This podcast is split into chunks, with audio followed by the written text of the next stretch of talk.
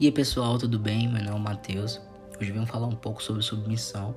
E antes de a gente entrar nos da palavra, eu quero retratar o que o próprio dicionário diz a respeito. Ele diz que é um ato, uma ação de submeter-se a algo, deixar ser dominado passivamente, um ato de servidão. Com base nisso, o que mais me chamou a atenção no próprio dicionário, mais abaixo, ele diz que normalmente a submissão é marcada pela espontaneidade de ser submissa a alguém ou seja, né, uma submissão voluntária, uma obediência voluntária, uma obediência com prazer. E com base nisso, eu queria rodar alguns versículos juntamente com você, se você conseguir abrir juntamente comigo. Amém. Lucas 9, 23 e 24. E dizia a todos eles: Se algum homem quiser vir após mim, negue-se a si mesmo, e diariamente toma sua cruz e siga-me. Porque aquele que quiser salvar sua vida, perdê-la. Mas quem perder sua vida por minha causa, este salvará. Eu creio que os maiores fundamentos, primeiramente para a submissão, seria a renúncia. Eu já queria te encorajar o que você tem renunciado hoje. Creio que um dos maiores passos práticos seria as disciplinas espirituais deixarem exercidas nas nossas vidas, como orar, ler a Bíblia e jejum.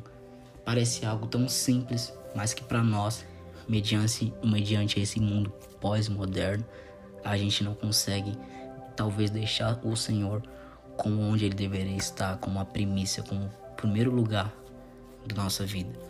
Talvez a gente fala que a correria, a gente fala que a faculdade, a escola, a nossa vida, o trabalho, N fatores. E eu gosto do versículo que diz lá em Eclesiastes 3:1, tu tem o seu tempo determinado e há tempo para todo propósito debaixo do céu. Então, quando te falta tempo, é porque te falta propósito. Qual é o propósito que você tem colocado no lugar de Jesus? Será que é sua faculdade, o seu trabalho? O que, que você tem sido submisso hoje para que as disciplinas espirituais aconteçam de forma regular, como a oração, a leitura da palavra e o jejum? Eu queria voltar um pouquinho aqui juntamente com você em Lucas 9, 24. Porque aquele que quiser salvar sua vida, perderá. Mas quem perder sua vida por minha causa, e salva lá. Jesus ele não fala somente na questão de morte física, mas ele que ele está querendo retratar aqui na sua morte espiritual, na sua carne.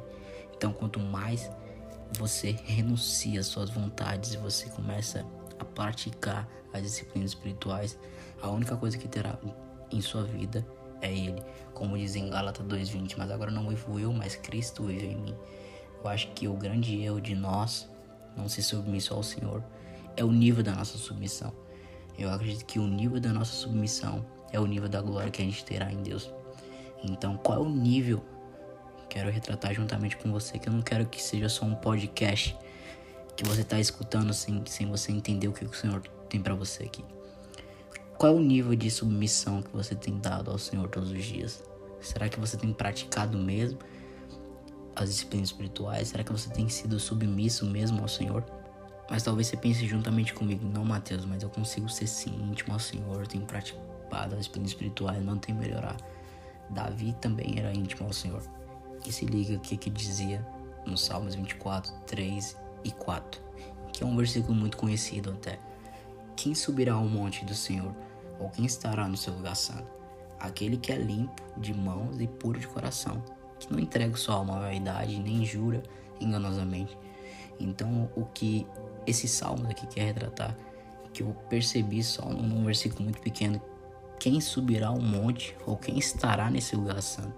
Em outras versões diz, quem permanecerá. Eu acho que entra no, no segundo ponto de submissão. Quem é que vai estar nessa, nesse lugar de permanência? Será que mesmo você praticando ou está melhorando, você é íntimo do Senhor, como Davi, mas você não consegue estar na permanência?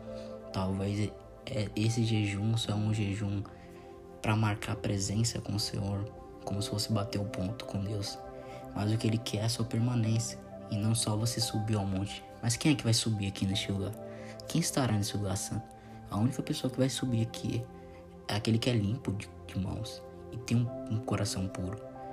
Então, será que você também tem sido permanente? Será que eu e você tem sido permanente? Se eu e você que está me escutando em ao lado conseguir ter essa renúncia, essa permanência ao Senhor, a única coisa que irá nos faltar é uma nuvem de glória. conforme a gente tem a renúncia, a gente tem a permanência, automaticamente a gente chama a presença da glória.